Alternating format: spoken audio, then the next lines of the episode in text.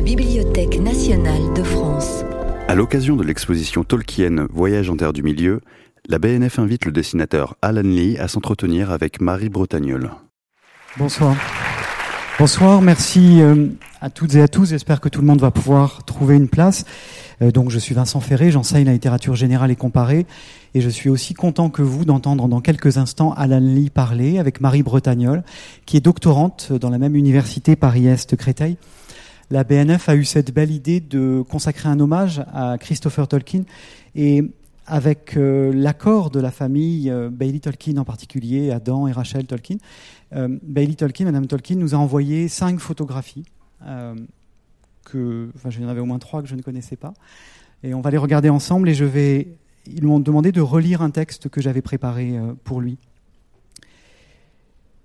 J'ai eu la chance de connaître un peu Christopher Tolkien pendant ces 15 dernières années, mais d'autres sont mieux placés que moi pour évoquer sa personne sa bienveillance, sa grande humilité, trop grande, sa malice parfois, ses opinions tranchées sur le monde et la politique, ses goûts musicaux.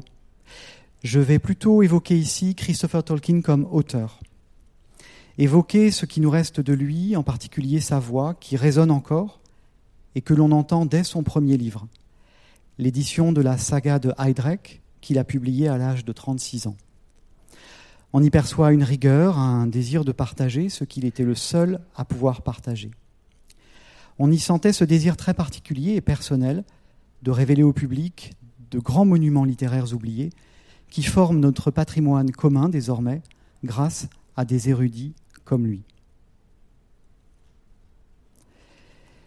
Un désir et une volonté d'exhumer derrière la saga ce qui était au cœur, à l'origine de cette histoire, donc de trouver la vérité au mieux de ses connaissances et de ses capacités pour la révéler à tous. C'est ce même désir de partager, cet enthousiasme qui touchait à Oxford un large public d'étudiants et qui a traversé toute sa vie d'écrivain. Là, on le voit en 2006 dans son bureau, en train de travailler à ce qui sera les enfants de Ourin.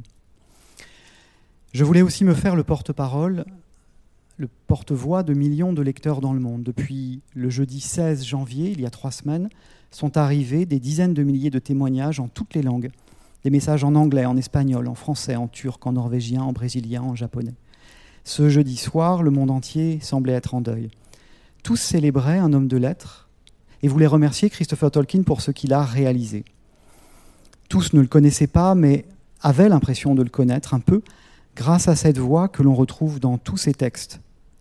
Celle des contes inachevés, celle qui parcourt Bérène et Lucienne, et la chute de Gondoline, où il nous guide lecteur au fil d'une histoire, celle du Silmarillion bien sûr, avec toujours ce même souci de précision, d'attention à chaque détail. Nous tous, lecteurs, nous traducteurs, nous étions heureux à chaque nouveau livre. Vous le savez, dans certaines introductions, il a annoncé que ce serait son dernier livre. Et non, Beowulf, traduction et commentaire, ne serait pas le dernier livre de Christopher Tolkien comme il le suggérait. Beren et Lucienne non plus. Mais Christopher Tolkien nous avait prévenu. La chute de Gondoline risquait bien cette fois d'être sa dernière œuvre, même si cela nous semblait impensable. Et tous ses lecteurs, depuis ce jeudi soir, 16 janvier, le remercient d'avoir donné accès à des textes qui, sans lui, seraient restés inconnus, alors qu'il aurait pu garder pour lui seul toutes ses connaissances. Parmi les nombreuses lettres que Christopher a reçues de son père, John Ronald Reuel Tolkien, J.R. Tolkien, une résonne fortement aujourd'hui, je la cite. Tu as été, écrit son père à Christopher, tu as été un présent si spécial pour moi, et j'ai toujours été consolé par la certitude que cela ne connaîtra jamais de fin.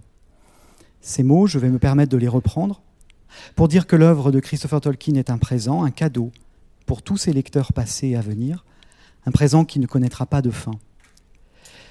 À propos de la mort d'un autre écrivain, Marcel Proust a parlé de l'existence de deux mondes. Le monde où nous vivons et le monde d'où viennent les créateurs. Je le cite pour terminer.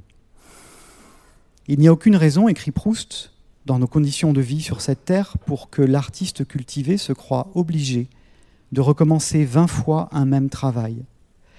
Ces obligations qui n'ont pas leur sanction dans la vie présente semblent appartenir à un monde différent fondée sur la bonté, le scrupule, le sacrifice, un monde entièrement différent de celui-ci. Et je voulais remercier Christopher Tolkien d'avoir été à la fois dans le monde des écrivains, des créateurs, et dans notre monde à nous lecteurs, pour lequel il a tant fait. Je vous remercie.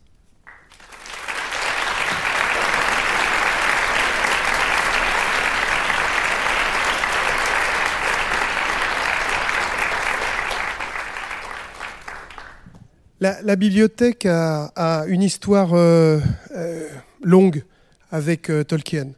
en 2003, il m'a été donné de, lancer le troisième volet de la trilogie du Seigneur des Anneaux avec Peter Jackson et l'ensemble de l'équipe du film ici à la bibliothèque. Et pour ce faire, j'ai eu la chance d'aller voir un homme exceptionnel au bout du monde un homme étonnant, euh, un homme qui dessine. Car l'homme que nous allons voir ce soir est un immense artiste. C'est un homme qui a donné, qui a traduit, qui a donné des figures, euh, une image au, monde de, Tolkien. Il a été euh, en 92 appelé à illustrer l'édition du centenaire de la trilogie du Seigneur des Anneaux. Et puis ensuite, depuis 1993, il a été happé euh, par ce monde, à la fois par le monde de l'imprimé, du côté du livre, mais aussi happé par le monde de, l'image mouvement, euh, puisqu'il a été appelé par Peter Jackson dans les années, au, tout début, des années 2000 pour produire et inventer, créer ce, monde imaginaire qui, euh, qu'un autre artiste écrivain mais artiste, et combien dessinateur lui-même, euh, Tolkien, avait euh, imaginé dans, ses, récits. Je suis parti, j'ai donc rencontré Alan Lee euh, à Wellington, c'était très très très loin, j'avais vraiment l'impression d'avoir traversé la mer pour aller dans un pays où j'ai rencontré un elfe. C'était un elfe muet, parce que en fait de dialogue et en fait de, de conversation. Euh, on a passé une semaine pratiquement ensemble dans un grand hangar euh, où il y avait des milliers de dessins, des milliers de carnets. Ce sont ces dessins, ces carnets qu'il avait euh, croqués au fil, des jours, au fil des tournages, pour produire, pour faire produire des maquettes de villes, des maquettes de maisons, des costumes, des armures, etc. Et donc j'ai passé une semaine avec euh, un homme qui dessine. Euh, il m'a donné une centaine de grands dessins pour la bibliothèque.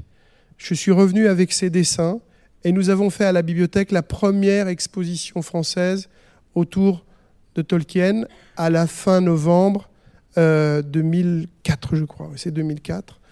C'est à ce moment-là que j'ai rencontré Vincent Ferré, euh, la première fois que nous avons imaginé un, colloque et, bien d'autres choses autour de, ce lancement euh, du dernier volet de la trilogie du Seigneur des Anneaux en film.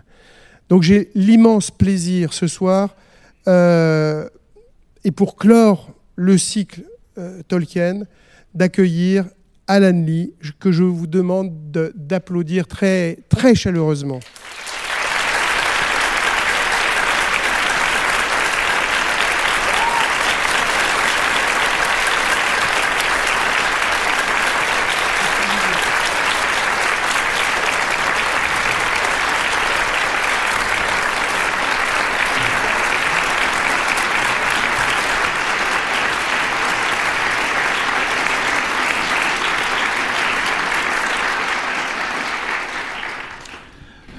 Merci. Bonsoir. Euh, merci à vous d'être présent et merci à la BNF pour euh, l'organisation de cette rencontre. Good evening, Alan, and thank you for coming tonight. Bonsoir Alan, merci uh, d'être To introduce you briefly to the people who may not know you. Ceux qui ne vous connaissent peut-être pas, vous êtes surtout connu pour votre travail en tant qu'illustrateur et comme directeur artistique pour le cinéma et notamment les deux trilogies euh, qu'a réalisé Peter Jackson. Vous avez commencé votre carrière loin de la Terre du Milieu en créant des couvertures pour des livres et des illustrations pour des magazines. Votre première œuvre importante était un livre sur les contes de fées, créé avec Brian Froud en 1978. Ensuite, vous vous êtes tourné vers les légendes galloises en illustrant un recueil intitulé en anglais The Mabinogion. Il y en a eu ensuite un autre, un livre qui s'appelait Castles, qui évoquait les lieux mythiques de la Grande-Bretagne et d'autres pays. Votre amour pour le folklore, les mythes, les légendes semble avoir nourri tout votre travail depuis. Jusqu'à ces dernières années, vous avez pu illustrer le passé mythique que Tolkien avait créé pour euh, la Terre du Milieu. À part le Hobbit et le Seigneur des Anneaux, les livres que vous avez illustrés n'auraient jamais été publiés sans le travail de Christopher Tolkien? Pouvez-vous nous, dire, nous en dire un peu davantage sur votre collaboration avec lui? Il admirait beaucoup votre travail qu'il avait loué dans la préface à la chute de Gandolin. Merci. Je conçois l'art de l'illustration comme un art de la collaboration. Et c'est merveilleux de travailler avec un écrivain, d'échanger des idées, de débattre et de s'assurer que l'auteur se sent totalement en harmonie et totalement satisfait de mon travail, de ce que je propose, de ce que je viens ajouter à ce mélange. J'ai eu le privilège de travailler avec certains auteurs de très près et ça m'a beaucoup plu. Mais très souvent, quand on travaille, plus souvent quand j'ai travaillé avec le folklore, le mythe, il s'agit de remonter dans le temps pour retrouver le présent qu'a vécu l'auteur et participer à cette tradition orale. Avec l'œuvre de Tolkien, j'ai eu le privilège de pouvoir travailler de près avec Christopher Tolkien plusieurs fois. Et c'était magnifique, quelque chose auquel j'accorderai toujours de la valeur. Je n'ai jamais eu l'occasion de rencontrer son père, mais Christopher est sans doute la manière la plus proche justement d'approcher l'esprit de Tolkien. Et on a travaillé de façon très liée, en particulier sur les enfants euh, de Urine, euh, Lucienne. Est-ce qu'il avait des commentaires, parfois des remarques, des suggestions sur votre travail? Oui, il avait une idée très précise de choses qu'il ne voulait pas voir dans ses dessins, ce qui était intéressant. Et bien sûr, je respectais ça.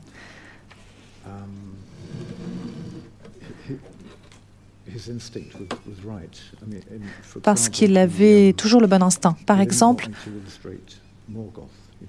il ne voulait pas que j'illustre le Morgoth.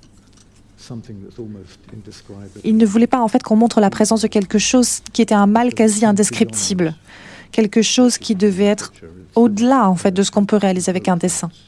Il, pour lui, c'était mieux de l'évoquer simplement par les mots. Ça m'a soulagé de ne pas avoir à m'en préoccuper.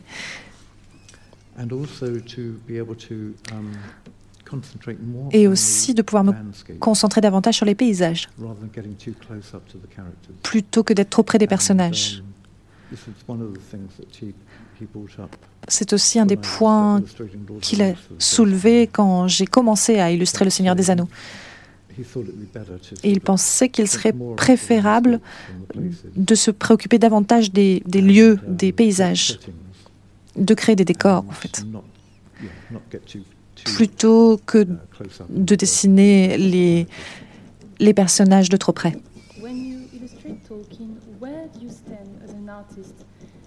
Quand vous illustrez Tolkien, où êtes-vous en tant, où vous situez-vous en tant qu'artiste? Est-ce que vous vous situez, vous vous projetez dans la Terre du Milieu, au milieu des personnages, ou est-ce que vous voyez comme un spectateur extérieur?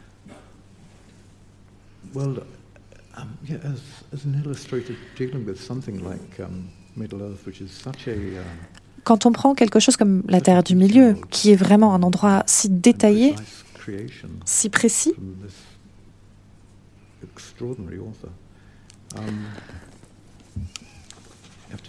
d'un auteur vraiment extraordinaire. Il faut énormément de, de respect.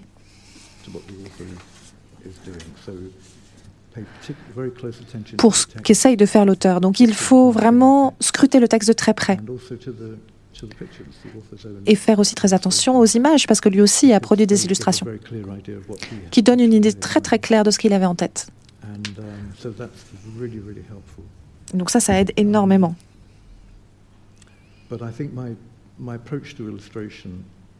Mais je pense que l'approche que j'ai de l'illustration, en particulier par rapport à la Terre du Milieu, c'est que pour moi, c'est simplement une autre version de notre propre monde. Quand nous sommes plongés dans une histoire, on développe tout un imaginaire, une imagerie mentale à partir de nos propres expériences, nos propres voyages, nos propres rencontres, les choix que nous avons pu faire. Et donc, en fait, vous lisez une histoire sur le Morgoth, mais l'image que vous avez en tête, en fait, est basée sur votre propre expérience. On crée en fait une sorte de réalité alternative plutôt qu'un monde qui serait de l'ordre du fantastique. Et c'est ce que je fais moi aussi, j'utilise mes propres expériences, mon vécu,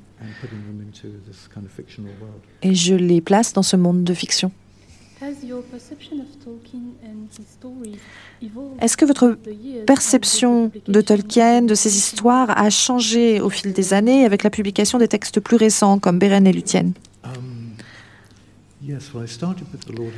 Eh bien, j'ai commencé par Le Seigneur des Anneaux. En fait, c'est le premier livre que j'avais lu à l'âge de 17 ans, le premier livre de Tolkien. Donc j'avais déjà une longue histoire avec ce texte-là et j'avais, je m'étais déjà fait des images des personnages qui saturaient déjà ma propre, euh, mon propre imaginaire depuis déjà plusieurs dizaines d'années, en fait, au moment où j'ai vraiment commencé à essayer d'illustrer moi-même. Je ne connaissais pas si bien les, les histoires du premier âge.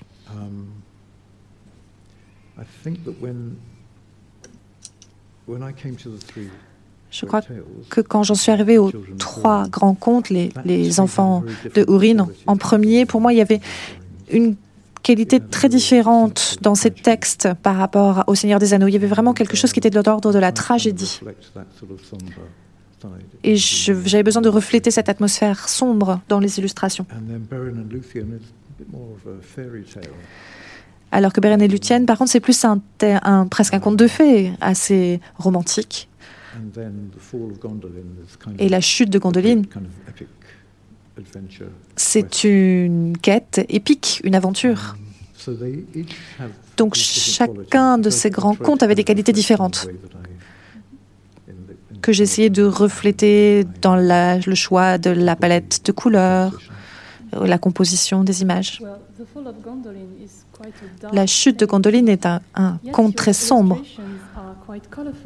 Et pourtant, vos illustrations sont plutôt colorées par rapport à celles que vous aviez créées pour Le Seigneur des Anneaux ou pour les enfants de Aurine. Est-ce que vous choisissez votre palette de couleurs avant de vous lancer dans une série d'illustrations?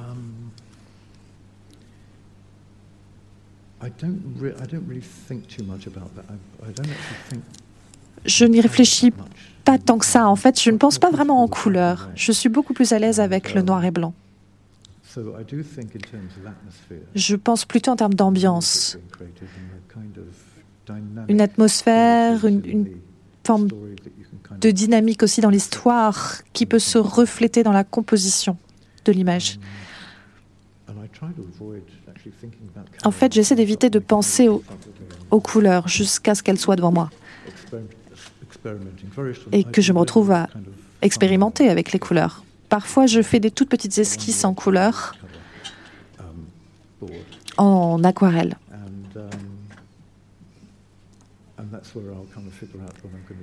Et c'est à ce moment-là, en fait, que je réfléchis et que je trouve ce que je vais faire avec les couleurs. Si je vais rester dans quelque chose d'assez simple ou si je vais avoir davantage de couleurs. L'exposition de la BNF célèbre Tolkien en tant qu'écrivain, en tant qu'universitaire, en tant qu'artiste? Comment est-ce que vous avez découvert ses propres illustrations et comment est-ce qu'elles vous ont inspiré? Les premières illustrations de Tolkien que j'ai vues, je pense, c'était celles pour le Hobbit, que j'ai adoré. Je les ai trouvées fantastiques. Et puis progressivement, les livres ont été publiés.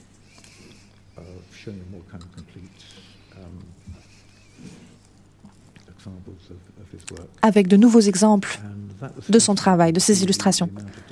Et c'était fascinant de voir la quantité de détails qu'il était capable d'utiliser, des broderies, des ornementations, des choses extrêmement complexes. En fait, j'ai collectionné ces livres et ils ont toujours été une référence pour moi, une source d'inspiration. Oui, je les ai bien utilisés. Et puis, voir les originaux ici à l'exposition, ça a été une vraie révélation en fait. Parce que les reproductions ne donnent pas la même impression de cette qualité qu'elles ont. Ce sont des vrais joyaux. Il y a une finesse, une délicatesse. Donc oui, je suis un très grand fan de son travail d'illustration.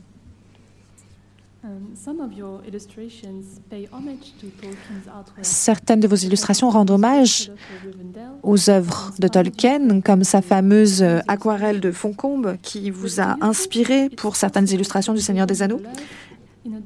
Mais pensez-vous qu'il soit possible d'imaginer la Terre du Milieu de manière différente de celle qu'avait déjà préparée Tolkien par ses illustrations?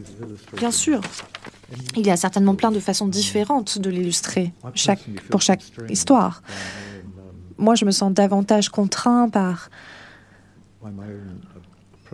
par ma propre approche, par ce avec quoi je suis à l'aise et ce avec quoi je suis, ce dans quoi je suis plus doué.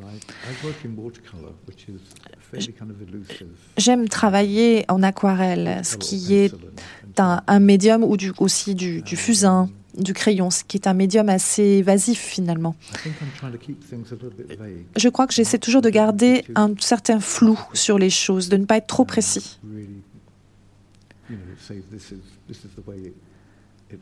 J'essaie de ne pas dire, voilà, c'est comme ça. C'est à ça que ça ressemble. Et je pense que l'aquarelle a ce côté légèrement mouvant, un petit peu évasif, qui permet, en tout cas je l'espère, qui permet au lecteur de regarder les images et de se dire, tiens, c'est assez proche de ce que j'avais en tête. Et c'est vraiment parce que je veux éviter de, leur mettre trop de détails, en fait. Ça laisse plus de place au lecteur pour achever l'image dans sa tête et pour avoir le sentiment qu'il y a quelque chose qui lui appartient là-dedans.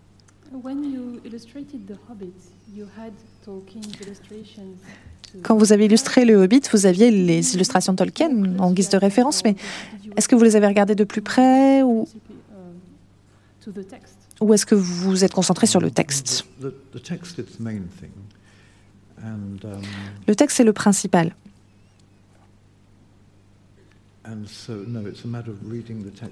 En fait, il s'agit surtout de lire le texte de très très près, en faisant des allers-retours, en prenant des notes, en notant des petits détails qu'on risque d'oublier sinon. C'est très facile de se tromper, en particulier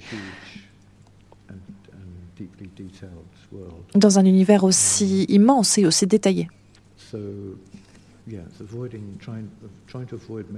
Donc j'essaye d'éviter de faire des erreurs.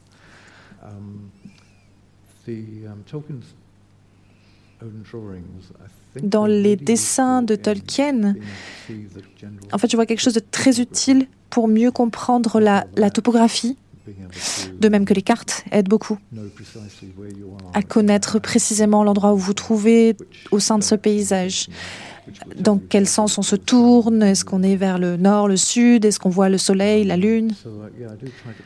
J'essaie de faire très attention à tous ces éléments.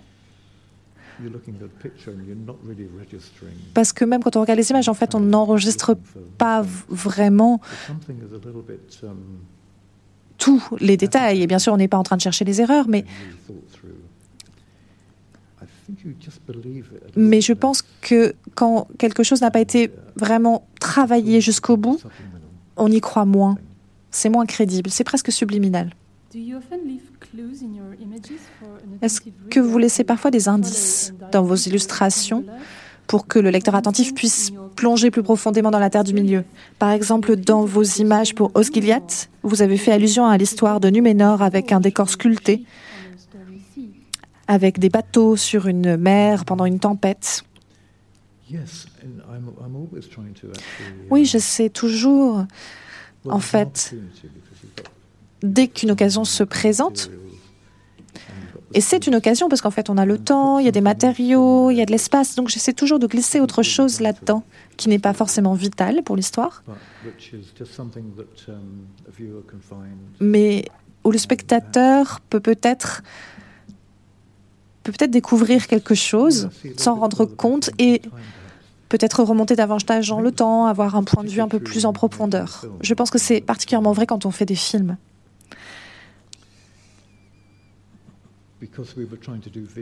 Quand on a fait ces films, on essayait de reproduire visuellement ce que Tolkien avait fait par les mots, par les descriptions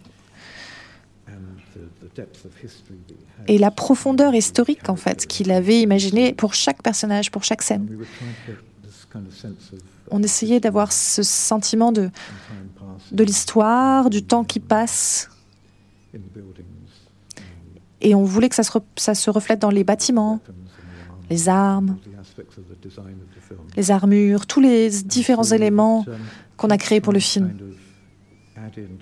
Et on, n'arrêtez pas d'ajouter des petits éléments narratifs en fait dans le contexte, juste dans le décor, pour donner cette impression que même si en fait on, ne s'en rend pas forcément compte sur le moment, tout a été imaginé avec une certaine profondeur de champ. Il y a toujours un tableau, une toile de fond, et il y a une forme de narration là-dedans. Pour revenir à vos illustrations, en combinant différents aspects en une seule image, vous créez des illustrations qui parfois vont au-delà du texte qu'elles illustrent. Y a-t-il une scène d'une histoire de la Terre du Milieu que vous n'avez pas illustrée encore, mais que vous aimeriez illustrer?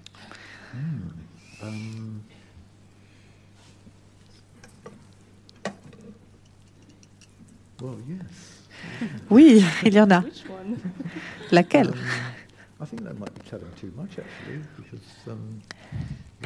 Peut-être que ce serait trop en dire, parce qu'en fait, le travail sur la Terre du Milieu n'est pas tout à fait terminé. Mais je n'ai pas illustré le Cimarion, c'est vrai.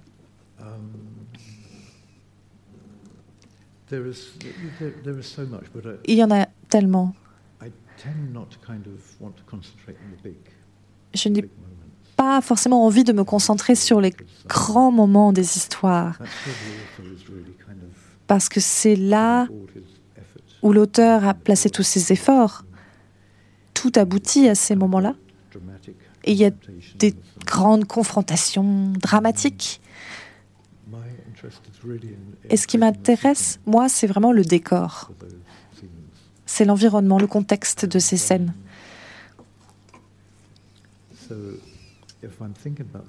Donc si je dois penser à des moments que je n'ai pas illustrés, c'est plutôt des endroits que je n'ai pas encore eu l'occasion de dessiner.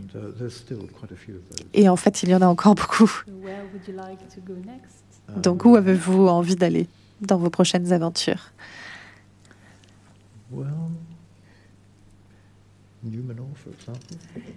Eh bien, à Numinol, par exemple à Numénor.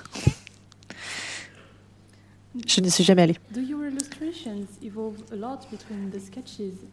Est-ce que vos illustrations évoluent beaucoup entre les esquisses et la version finale? Est-ce que vous pouvez nous parler de vos techniques?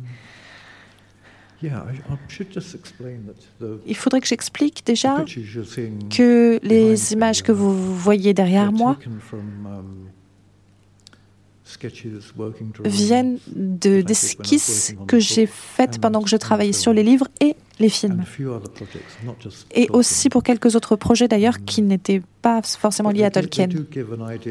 Mais elles donnent une idée de mon travail en général. Les esquisses pour le Hobbit, par exemple, les croquis montrent comment on passe d'une idée générale, l'objectif général du livre, et qu'on le décompose en, pages pour avoir la dynamique générale euh, des images. Et on commence en fait par faire des toutes petites euh, esquisses.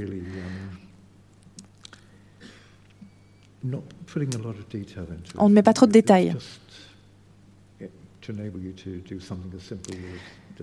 L'idée, c'est vraiment d'avoir une version très très simple des événements qui vont faire avancer le livre.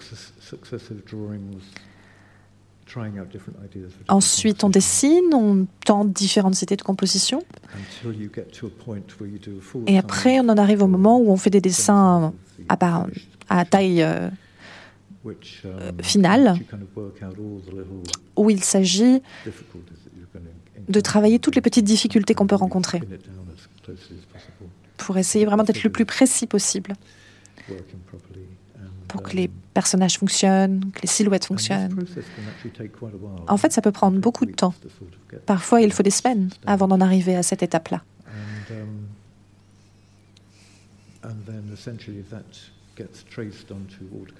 Et puis ensuite, on passe au papier à l'aquarelle. J'utilise un crayon.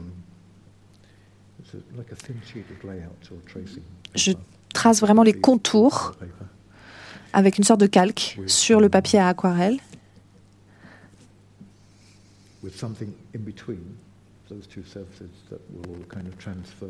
Et j'ai une sorte de papier transfert en fait qui me permet de passer d'un plan à l'autre et de redessiner pour avoir vraiment des détails extrêmement légers et très très fins, très précis sur ce papier pour aquarelle qui vont créer en fait le squelette de l'image.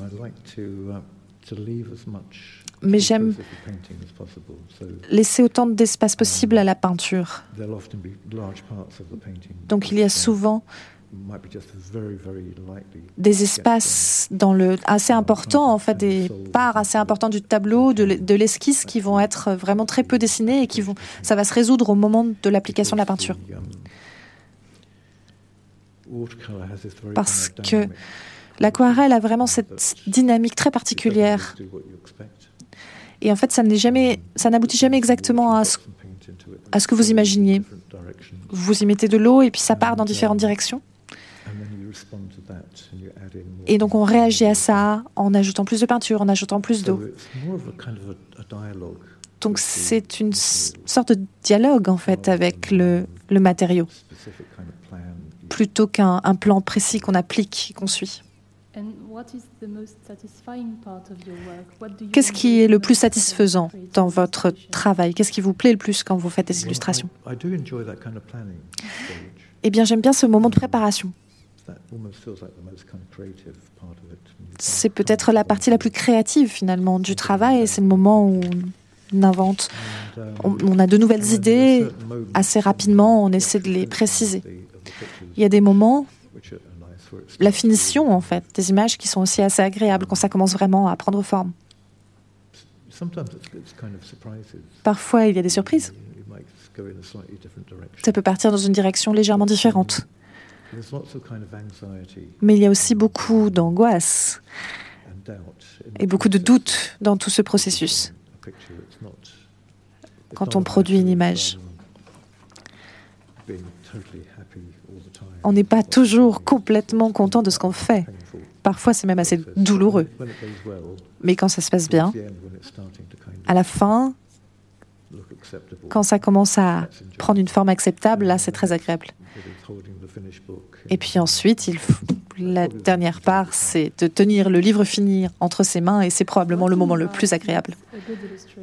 À vos yeux, qu'est-ce qui fait une bonne illustration? Comment savez-vous que votre illustration est réussie?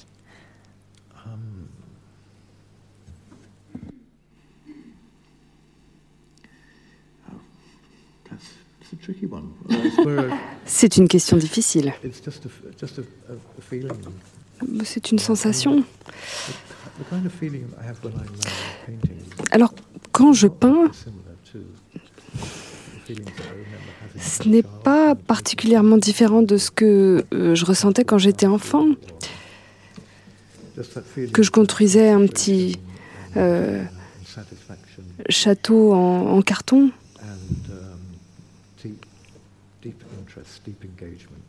Cette sensation d'être totalement engagé, être plongé dans le moment. Et disons que je reconnais ces mêmes sensations que j'avais quand j'étais petit et que j'ai continué à ressentir tout au long de ma carrière.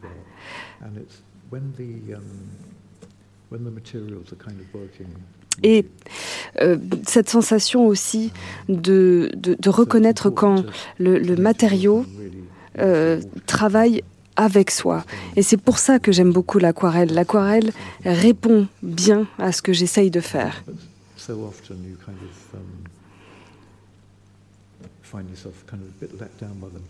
Trop souvent, on se sent euh, déçu.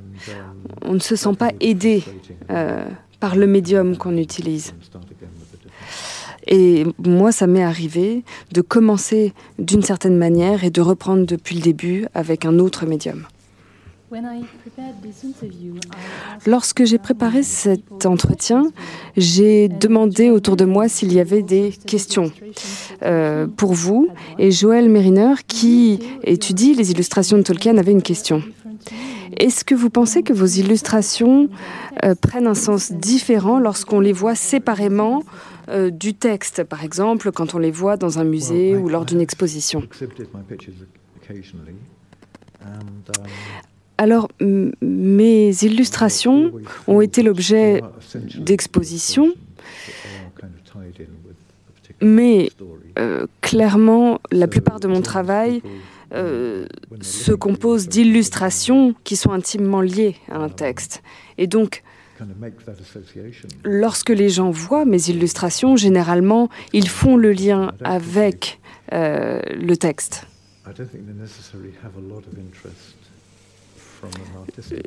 Je, ne crois pas que, que l'intérêt premier est un intérêt purement artistique, isolé de l'histoire en elle-même. Ceci étant, dans certains cas, mes illustrations ont une qualité euh, générale qui dépasse un personnage précis ou un paysage précis euh, parce qu'il s'agit d'un archétype. Et dans ces cas-là, si euh, la personne qui regarde l'illustration ne connaît pas l'histoire à laquelle euh, l'illustration est euh, reliée, il leur est possible de donner un autre sens. Par exemple, dans le cas de Gandalf, on pourrait tout aussi bien penser à, à Merlin ou à un personnage chamanique qui aurait les mêmes qualités que Gandalf. Je ne sais pas si je réponds vraiment à votre question. Si, si, tout à fait. Benjamin aurait voulu vous poser la question suivante. Avez-vous déjà été tenté d'écrire et d'illustrer vos propres histoires? Oui, tout à fait. Et d'ailleurs, j'écris un peu.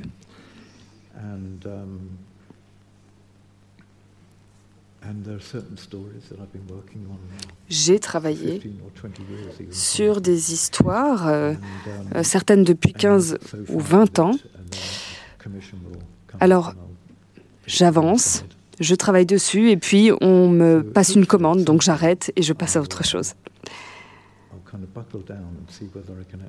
Peut-être euh, qu'un jour, j'arriverai au bout d'une de ces histoires. J'aime énormément le processus. Le processus d'écriture, c'est un peu comme le processus euh, de, de l'illustration. Je commence par une ligne, puis des formes apparaissent. Et c'est à ce moment que petit à petit je déciderai ce que ça sera. Peut-être que ce sera un arbre, euh, une cape, une robe, un rocher. Il y a quelque chose de très intuitif dans le dessin. Et je trouve que c'est un peu la même chose avec l'écriture. On n'a pas nécessairement un plan, on commence avec quelques mots. Peut-être que ça n'a pas vraiment de sens. Et puis on essaye de voir si ça va nous mener quelque part. Donc oui, j'ai écrit et puis peut-être que j'en ferai un peu plus par la suite. Quand vous écrivez, est-ce que vous pensez à des illustrations? Oui, oui, oui, tout à fait.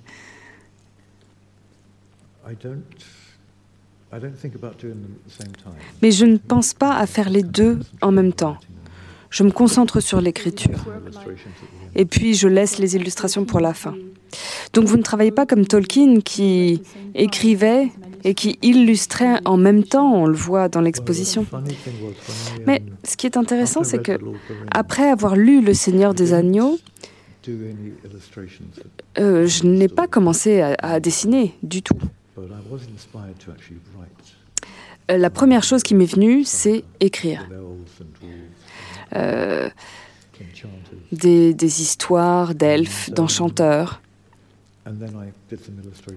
Ce n'est que plus tard que j'ai illustré ce genre de choses.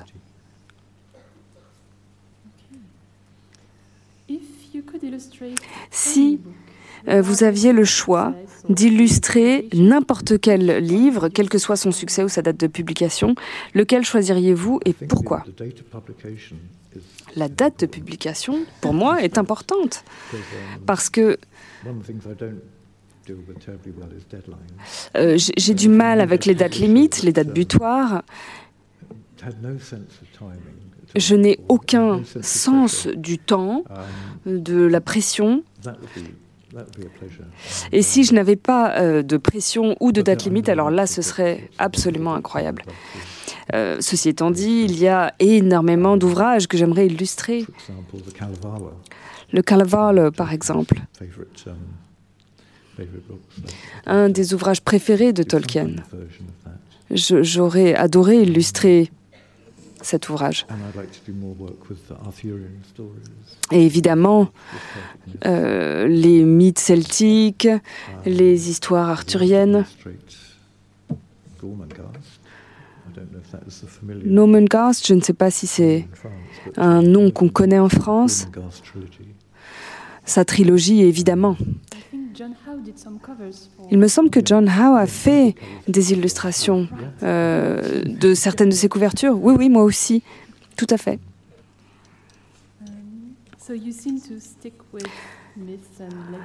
Donc, les mythes, les légendes, les contes vous intéressent. Mais y a-t-il un genre que vous n'avez pas essayé, que vous aimeriez essayer un jour d'illustrer?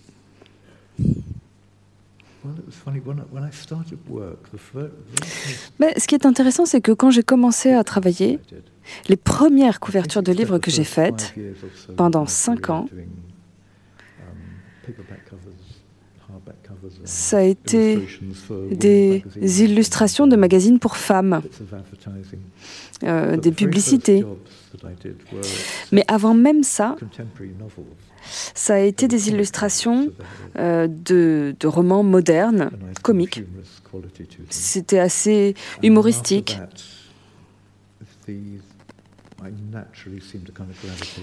Et ensuite, euh, naturellement, je me suis dirigée vers les romans historiques, euh, le, genre fantastique. Mais de temps à autre, j'ai été amenée à faire par exemple euh, Robert Amzo euh, des choses plus modernes. Et ça m'intéresserait de voir si je serais capable de faire euh, des illustrations de fiction contemporaine, ce qui me libérerait peut-être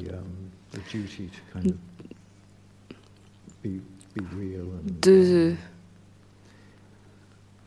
ce devoir euh, d'être euh, réaliste et peut-être que ça me permettrait d'être un peu plus étrange dans ma manière d'aborder l'illustration. Peut-être que ça me permettrait euh, de créer quelque chose de plus étrange. Mais je n'ai encore jamais fait quelque chose comme ça et je me demande parfois si je pourrais un jour changer de style. J'ai la sensation que je n'aurai pas l'occasion de faire ça, mais parfois je me pose la question. Y a-t-il des artistes contemporains que vous admirez particulièrement? Oui. David McKean, je ne sais pas si ce nom vous parle. C'est vraiment un des artistes graphiques les plus brillants euh, que je connaisse.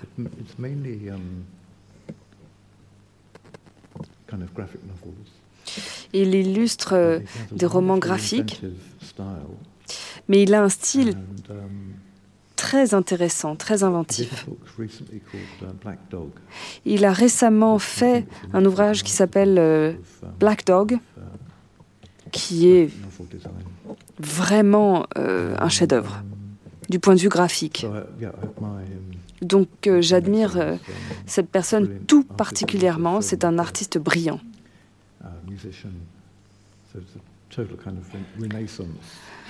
Pour moi, c'est c'est un personnage qui représente la Renaissance. John Howe, évidemment.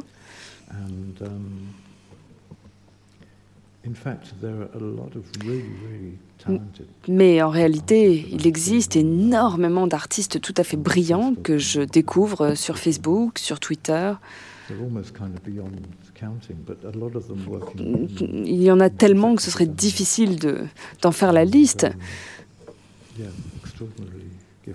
Beaucoup de, très très grands talents, même dans l'utilisation de Photoshop.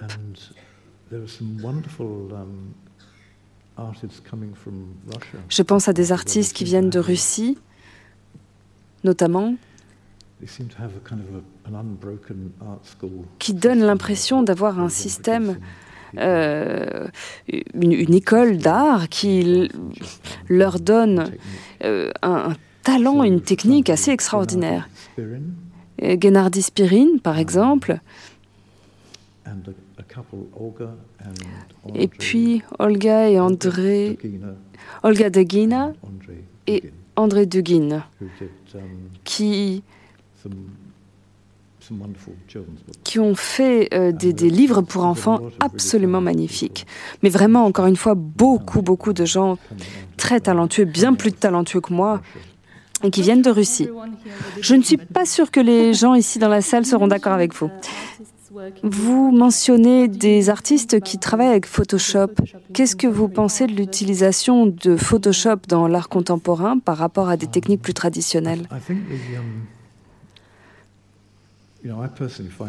Bon, personnellement, euh, je trouve ça incroyable, euh, l'utilisation de Photoshop, notamment dans les films où on utilise un écran vert et où on fait à peu près ce qu'on veut. C'est très pratique pour euh, des scènes complexes dans les films. Mais n'utiliser que Photoshop dans les illustrations, je dirais que ça efface euh, la spécificité de l'artiste.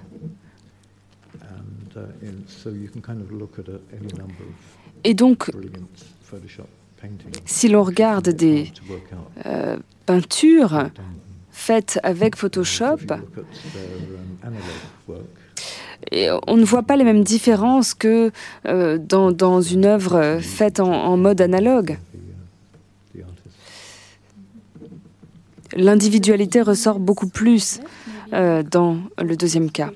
Il nous reste quelques minutes. Peut-être que vous pourriez nous parler des illustrations que vous, qui sont diffusées à l'écran.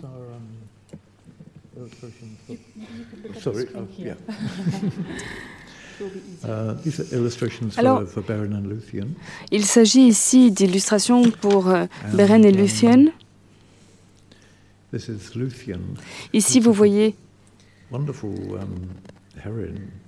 une héroïne, Lucienne, qui est une sorte de princesse de conte, de fée, mais qui a des qualités extraordinaires, qui a certains pouvoirs. Et donc, elle, elle, sauve le monde en permanence, finalement. Ici, vous avez la couverture d'un ouvrage qui s'appelle The Wanderer. Il s'agit d'une série de poèmes euh, en en anglais ancien. Et les poèmes sont absolument extraordinaires. Il s'agit de poèmes que, que Tolkien connaissait de, très très bien.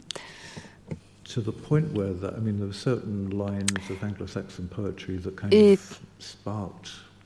ces poèmes ont sans doute inspiré une partie des voyages dans la Terre du Milieu. Et donc j'étais très attirée par ces poèmes en particulier. Ici, vous avez The Dream of the Druid, le rêve du druide. Ici, vous avez la chute de Gondolin.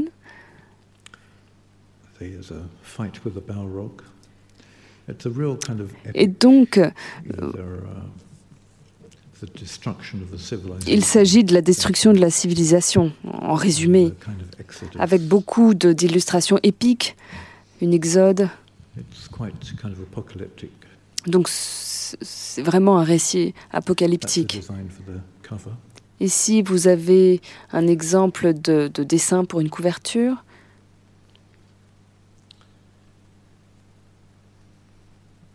And I'd like to um, et j'aime faire euh, des débuts de chapitres au, au crayon.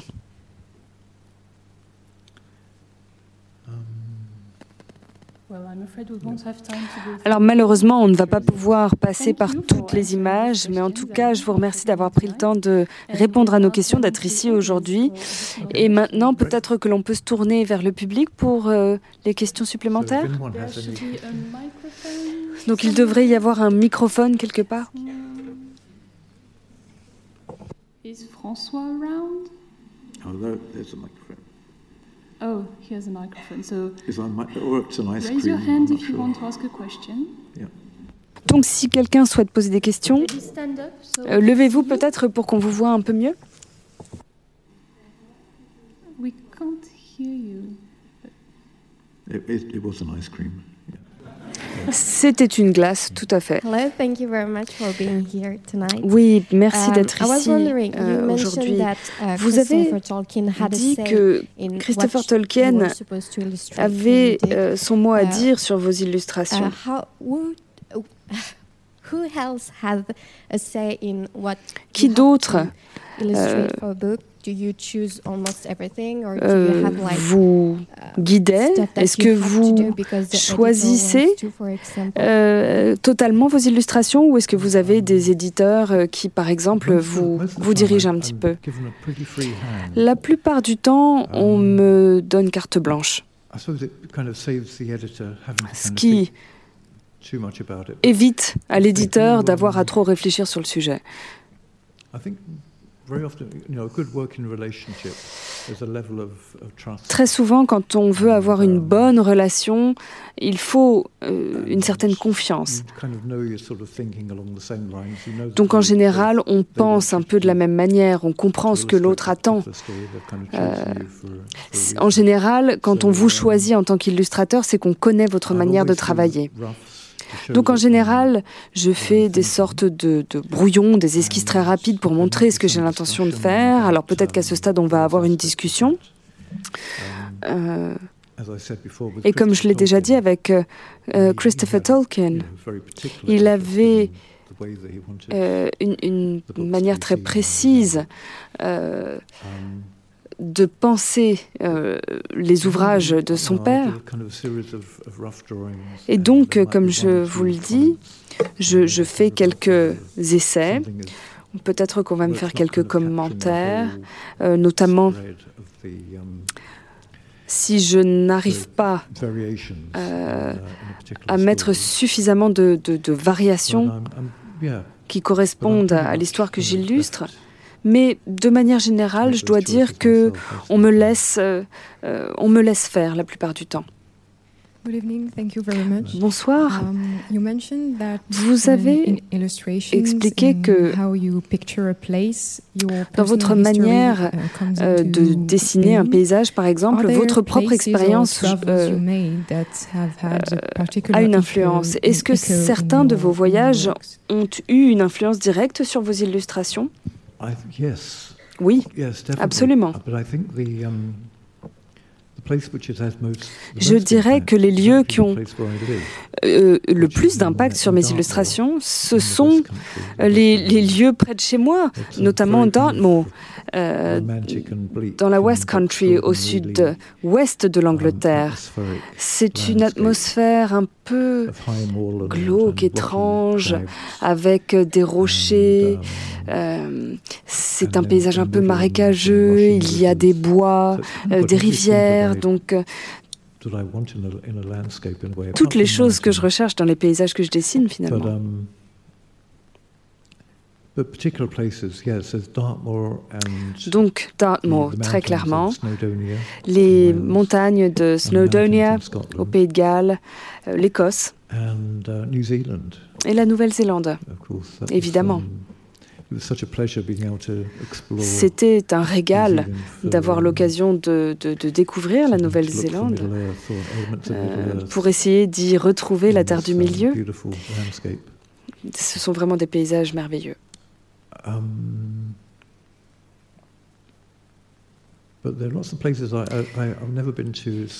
Mais I've par never been exemple, je n'ai jamais été en Scandinavie, je n'ai jamais été en um, Suède ou en Norvège. Et see if there's j'aimerais something there that partir I- là-bas pour voir si je- si j'y découvrirais quelque chose qui me servirait dans mes illustrations. Bonsoir. Hello. Hello. Um, Oui.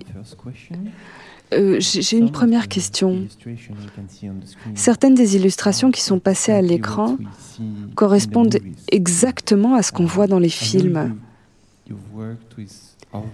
Alors je sais que vous avez travaillé avec d'autres euh, illustrateurs pour le film. Est-ce que Peter Jackson euh, a pris vos dessins et les a transformés en un film ou est-ce que vous avez eu un travail de collaboration avec d'autres? Well, yes, it was. Uh, Oui. It was a very Alors, um, ça a été une, collaboration très So, intense. No, none of us have complete Donc, non, dans ce cas en particulier, Personne n'a eu euh, une totale liberté, Euh, à part Peter et même lui, je ne suis pas certain qu'il euh, qu'il était totalement libre de faire ce qu'il voulait. Donc nous lui avons fait des illustrations pour um, lui faciliter la tâche. C'était vraiment ça le but. Donc, um, On commençait drawings of a, of a city. Euh, par euh, le, le dessin d'une ville, par exemple, pour euh, donner une idée générale du lieu. Et ensuite, on passait au détail avec plusieurs versions jusqu'à ce qu'il soit euh, satisfait. Et puis, une fois qu'il était content euh, du résultat, à ce moment-là, on était plus libre de travailler sur les aspects euh, because Alors évidemment, il n'utilisait pas chacun des détails. Euh, S'il avait fait ça, il n'aurait rien, rien eu le temps de faire d'autres. Parce qu'évidemment, euh, um, Nous, on doit euh, euh, dessiner chaque euh, um, fenêtre, chaque poignée de reach the Euh, donc, Ça va à un niveau de détail tel que, euh, une fois qu'il était content um, euh, Moria. de la façon dont on avait dessiné Moria euh, de manière assez générale, alors il nous laissait euh, faire les détails sans tout vérifier. Mais on a été impliqué euh, dans tout euh, le processus, donc euh, depuis le début jusqu'aux maquettes, um, puis ensuite on, est resté pour faire les accessoires. euh, um, Je suis visual restée pendant le tournage, on a regardé les effets spéciaux, euh, on a travaillé dessus et Pete euh, euh, he would approuvait ces effets spéciaux. Donc il nous euh, donnait une séquence avec beaucoup d'écrans verts. Donc euh, on définissait les cadres, on imaginait ce qui serait dans l'arrière-plan, on attendait l'approbation de to et ensuite euh, c'était mm, digitalisé et, euh, ça, recréait l'environnement.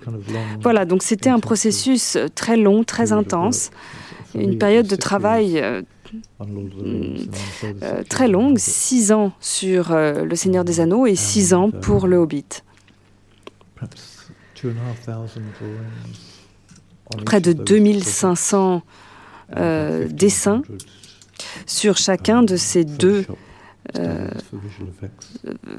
yeah. séries de films, et puis 1500 pour les effets, euh, les, effets spéciaux. Donc euh, beaucoup, beaucoup de dessins. Et voilà, c'est une réponse un peu longue à votre question. J'avais une question sur votre travail sur les ruines. Il y a beaucoup de ruines, par exemple celle de la Moria, dans Le Seigneur des Anneaux. Et je me demandais comment vous imaginiez des endroits, comme Osgiliath par exemple. Est-ce que vous imaginiez leur passé glorieux ou vous les inventiez à l'étape de la ruine? Donc quel est le processus de création d'un dessin pour des ruines? Ah, okay, yeah. Yeah, that's um, that's quite an interesting. C'est question, intéressant, en fait. Uh, whether you start with Est-ce qu'on commence avec hope it sort of makes une forme de ruine et qu'on imagine que ça a du sens ou est-ce qu'on commence par le, bâtiment Um, dans son- toute son intégrité?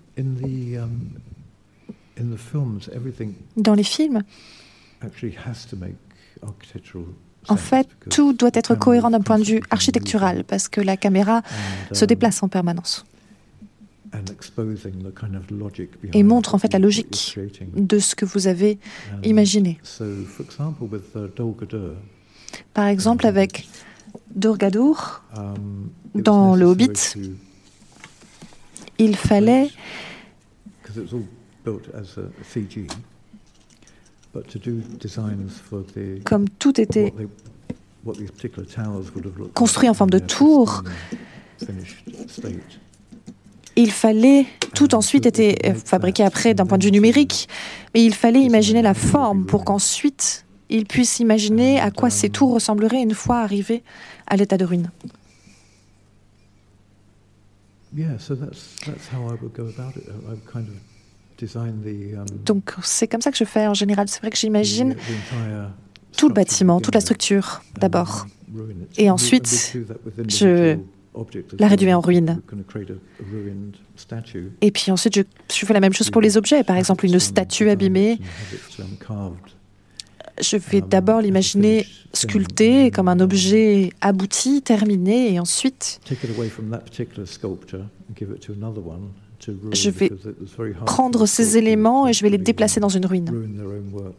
En fait, c'est très difficile pour un sculpteur de ruiner sa propre œuvre. Donc en général, je demandais à un sculpteur de travailler sur une œuvre et puis ensuite je le déplaçais pour qu'un autre travaille sur la ruine. Merci pour votre travail.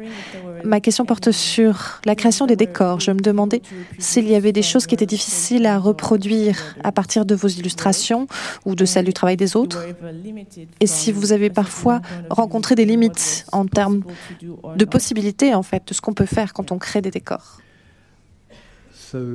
you- you're asking whether Votre question, c'est de savoir si les illustrations précédentes ont pu être utilisées telles quelles. Ou s'il y avait simplement des difficultés majeures qui se présentaient pour recréer tel ou tel élément. Est-ce que parfois il fallait faire des modifications, adapter les choses? Oui, parfois c'était un processus de création assez tortueux parce que parfois les choses euh, ont l'air très bien sous forme de dessin et ça fonctionne et je suis satisfait du dessin et Peter Jackson est satisfait du dessin. Et puis ensuite quelqu'un fait une maquette. Et là on se rend compte que ce n'est pas tout à fait ça. Et Peter dit ah non ça ne marche plus, je ne l'aime plus. Et donc, on revient dessus, on ressort le dessin, et il faut repartir du début, en fait, et refaire un nouveau dessin.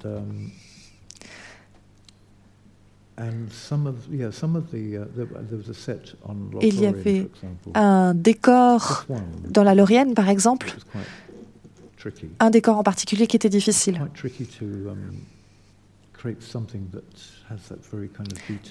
Parce qu'il y avait un niveau de détail et une lumière et, et, en même temps il fallait que ce soit très gracieux. Et c'était très difficile de faire ça avec du polystyrène et de la plasticine et tous ces matériaux de décors de cinéma. Parfois, il y avait des choses qui mettaient un petit peu de temps avant d'aboutir à un résultat satisfaisant.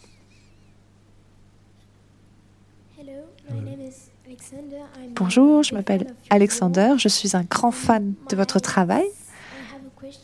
Et ma question, c'est si est-ce que vous pouvez signer mon livre? Oui, il y aura une séance de dédicace juste après cette rencontre. Mais oui, je m'assurerai de signer votre livre. Vous serez le premier.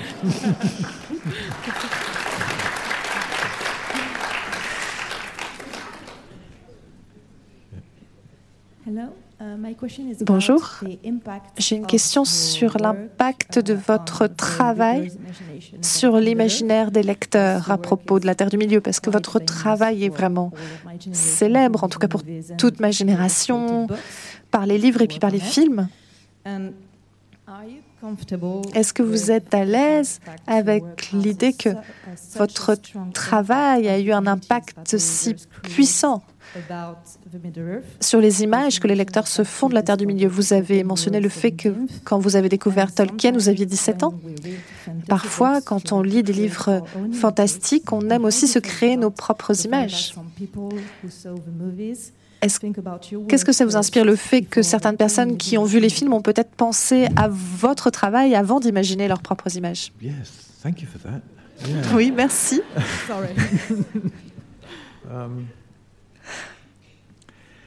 um, Pour être tout à fait honnête, si je m'inquiète trop de ça, je serais complètement paralysée. Je ne ferais plus rien si je m'inquiétais trop de ça. Mais c'est vrai que j'y pense quand même. C'est en partie la raison pour laquelle, quand j'illustre un livre en particulier, j'essaie toujours d'avoir un peu de recul, me mettre en retrait et de ne pas m'interposer entre le texte et le lecteur.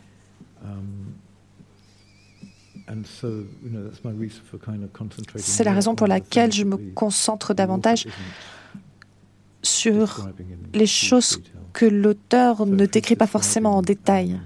Par exemple, s'il décrit un moment qui se passe entre deux personnages, je vais réfléchir davantage au décor, à ce qui se passe en arrière-plan.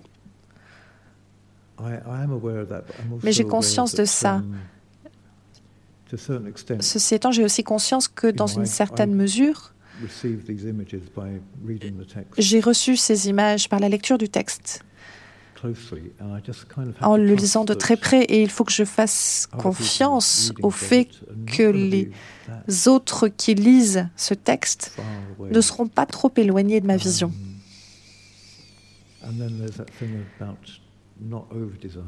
Et puis il y a aussi ce- cette préoccupation de ne pas trop, de pas surdessiner. Si on met trop de détails, on peut se faire embarquer et surcréer. Un personnage comme un orc, par um, exemple, vous voulez qu'il ait uh, des bras extrêmement complexes, sophistiqués. Et en fait, ce que Tolkien décrit, c'est quelque chose qui porte une cotte de maille et un casque. C'est pas recouvert de uh, cornes ou de pointes ou de. uh.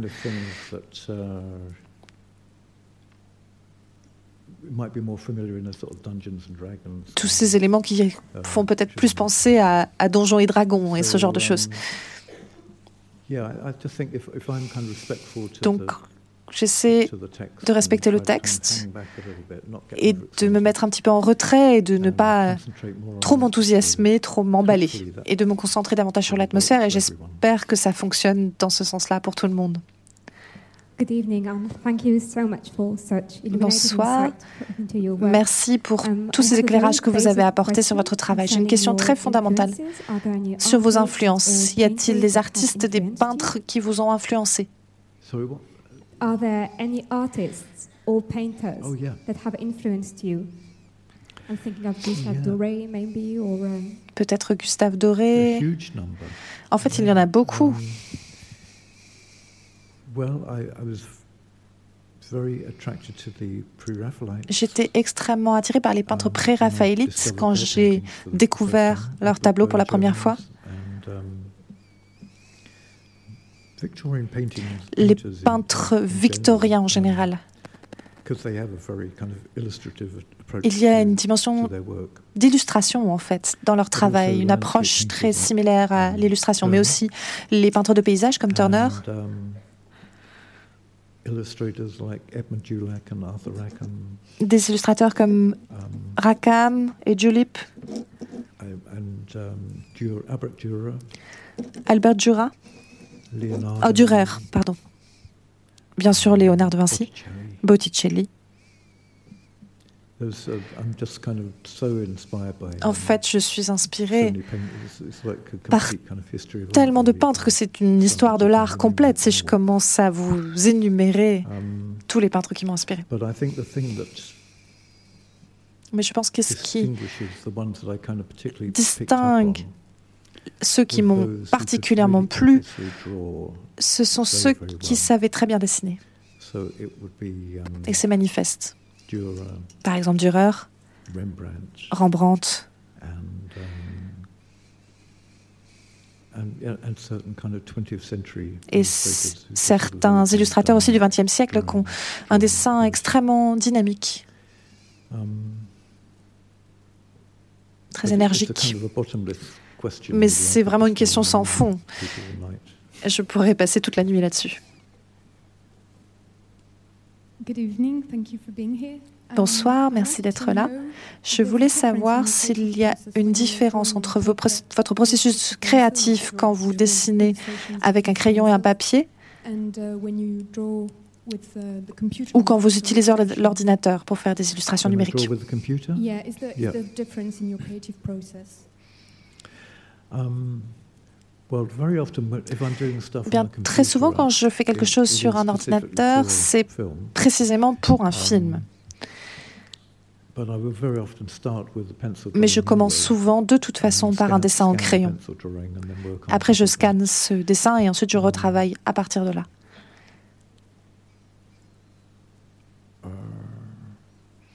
But essentially, just sitting at a computer Mais en fait, être devant un ordinateur ou avoir un stylet et une tablette, regarder un écran, ce n'est pas si différent de, du travail de croquis sur un, un carnet. Um, La différence, c'est simplement la qualité du trait. Ça peut être un petit peu plus brouillon. Il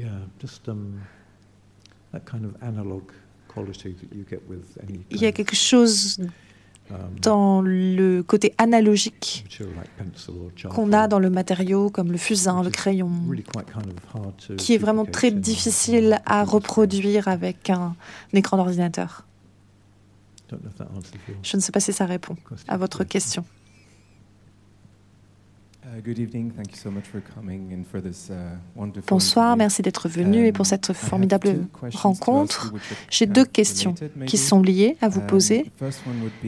La première, c'est um, quelle est votre work? œuvre de Um, Tolkien préférée? Et la deuxième, c'est uh, did you find there was est-ce que vous avez trouvé qu'il était uh, plus difficile de dessiner uh, pour une histoire de Tolkien en particulier? Est-ce qu'il y a des récits qui sont plus difficiles? others? Certains sont peut-être plus descriptifs. um, Et quand il vous manque des détails dans la description, comment est-ce que vous vous débrouillez?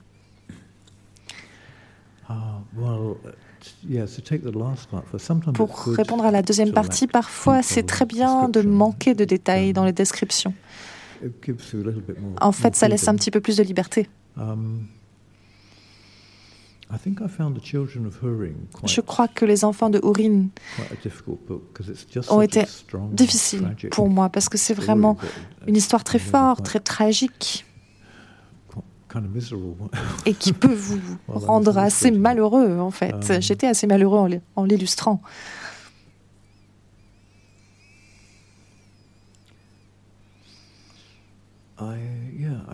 Um, Je pense que I think I'll, I'll come back again to sort of this thing about qual- je vais en revenir encore une fois à cette idée que je suis plus émue, plus intéressée par les paysages, le monde qui environne les personnages. Donc, pour faire un portrait convaincant d'un personnage en particulier, c'est vraiment quelque chose, euh, une entreprise euh, colossale. Et ça ne fonctionne. Pas toujours exactement comme ce qu'on avait en tête. Yeah, well, I think um, Mais Children je of Hurin might have been the- the Je pense que Les Enfants de était Beren probablement le livre le plus dur. Et. Beren et Lutien étaient peut-être, et Luthien était peut-être le plus Ah. facile. And The Hobbit was very enjoyable. Le Hobbit était très agréable à faire. Uh, Le Seigneur des Anneaux, j'ai 18 j'ai pris du plaisir, mais il m'a fallu 18 mois.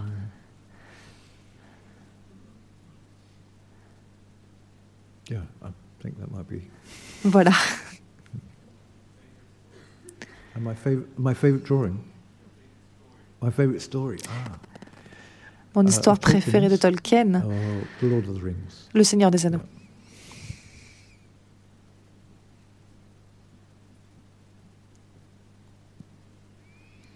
Stand up, please, so we can see you.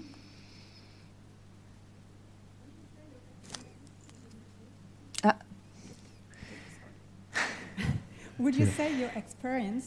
Est-ce que votre expérience avec les films a eu une influence sur votre façon de travailler Peut-être votre façon de composer les images Est-ce que vous aviez peut-être un- aussi un impact sur l'intensité dramatique de vos créations? I didn't quite catch that. Could you just repeat it? Pouvez-vous répéter, s'il vous plaît? Yeah, yeah. Est-ce que vous diriez que l'expérience que vous avez eue sur les films a eu une influence sur votre travail? and maybe in the composition of the images or regarding the dramatic intensity of your creations? Sur la composition des images et l'intensité dramatique Yeah. The books or for the movies? Yes. Um, Oui, Cela a une- un impact, une des différences principales quand on travaille sur un film, c'est que le format est différent. Il y a cet écran large. um, Ça, ça me plaît beaucoup. called the 235 format. Le format 3 5 And uh. Uh, Et ça me manque quand je reviens à un livre après avoir travaillé sur un Um, film. It just gives a lot more freedom to kind of. to- Ça donne beaucoup plus de liberté pour composer. Um, Quand on travaille sur un format portrait, on est un petit peu obligé d'empiler les choses dans Um, une but certaine mesure. Alors que quand on a cette largeur um, d'écran, comme toile de fond, c'est très agréable. And um, and then I think also that Et je crois aussi que travaillant sur les um, films, sur Photoshop, en faisant tous ces effets Um, visuels,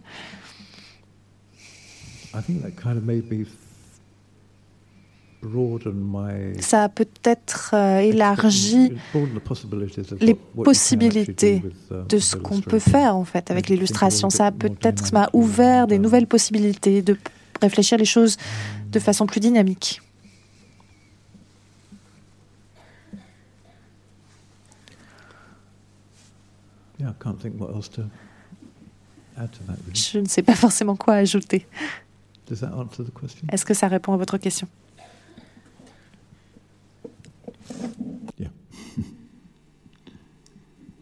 Good evening. Uh, Bonsoir. complex question. J'ai une I question want to know, complexe. uh, Je voudrais at savoir, on a exhibition, vu à l'exposition plusieurs illustrations d'architecture et je me demande si vous avez recréé des choses pour le film. Parce que par exemple, uh, uh, euh, les villages d'elfes étaient style. plutôt art nouveau en style. It's another Quand on prend les nains, euh, Euh, l'architecture que vous utilisez est totalement différente. Alors, est-ce que vous avez utilisé de nouveaux styles architecturaux pour le film, par exemple? well, I never, I, I never said to the director, sorry, that Euh, can't, that can't be Alors, done." je n'ai jamais dit That au would be producteur euh, non, on Um, peut pas faire ça. Alors là, c'était absolument impossible. Donc, mais si je prends l'exemple des films du Hobbit, areas that we hadn't tackled before with the Lord of the Rings. Euh, effectivement, là, il y avait des paysages nouveaux, des paysages que l'on n'avait pas abordés euh, dans Le Seigneur des, euh, des Anneaux, des paysages nouveaux, euh, les, les comtés, euh, les régions des lacs, euh, certains royaumes euh, de nains. Et donc, euh, on a effectivement eu à créer de nouvelles choses. But it's, it's, a, it's just kind of problem solving, really. You know, you've got, um, Mais finalement, si on résume, il s'agit de résoudre un problème. On a des contraintes, effectivement, And, um, euh, notamment de, euh, de coûts. I, I quite like that kind of problem solving aspect. Mais euh, j'aime assez cette idée de résoudre un, problème quand on est un illustrateur. anything. Bah, on doit vraiment euh, croire quelque part qu'on peut tout dessiner. Les seules choses que je ne sais pas dessiner, um, I can't draw anything that's kind of totally kind of modern. Like, bah, c'est par exemple euh, cars, des vaisseaux spatiaux ou même des choses comme euh, des voitures parce que c'est trop moderne. Euh, parce que dès qu'on les a dessinés, ça ressemble à, une antiquité. Euh, alors j'ai fait quelques couvertures de science-fiction 19th century science et ça ressemble vraiment à de la science-fiction du 19e siècle. So, yeah, I mean, there are, there Donc, are limitations to what I can do. Oui, il y a des limites à ce que je peux faire, moi personnellement. Mais heureusement pour moi, too deeply into, into that, um, on me demande jamais vraiment d'aller trop loin dans ce genre de choses. Donc, euh, quelque part, je sélectionne ce que je sais faire, ce avec quoi je suis à l'aise, à travers les histoires que je choisis d'illustrer. Alors peut-être une ou deux questions. Bonsoir, merci d'être ici et de partager votre connaissance et votre expérience avec nous.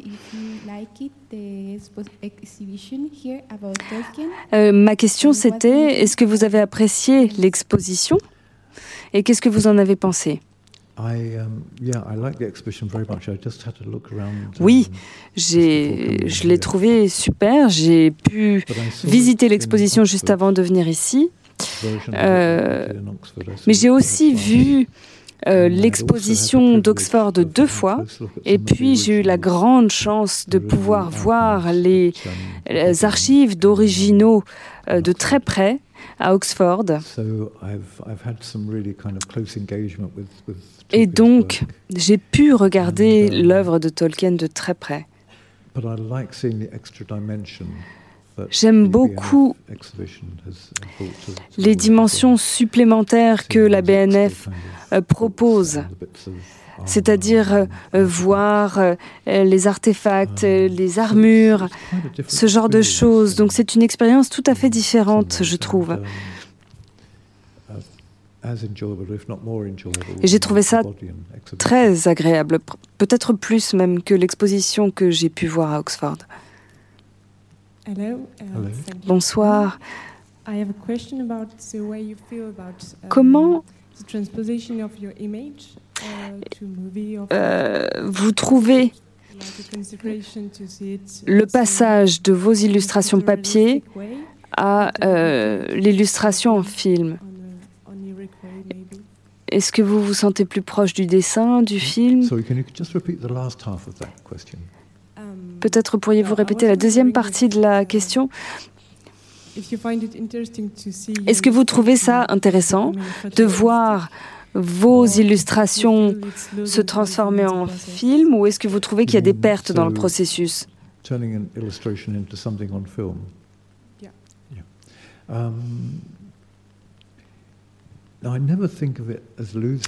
non, moi je ne pense jamais à ce processus comme euh, euh, une perte. Non, c'est une transformation. On a toujours l'illustration d'origine, donc on, on, ne la perd pas. Bon, même si l'illustration en question est restée en Nouvelle-Zélande. Mais je, je, trouve au contraire que c'est une aventure absolument merveilleuse. Prendre un dessin et puis voir comment il peut être transformé en quelque chose de 3D. Euh, un lieu que l'on peut visiter, quelque chose de tangible dans lequel on peut se promener, c'est absolument extraordinaire.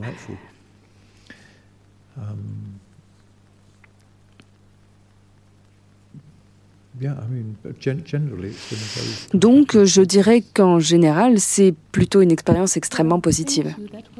Merci beaucoup. C'était la dernière question de la soirée. Alan, merci encore de votre temps. Vous venez d'écouter un podcast de la Bibliothèque nationale de France. Retrouvez les conférences, rencontres et créations de la BNF sur toutes les plateformes de podcast ainsi que sur le site bnf.fr.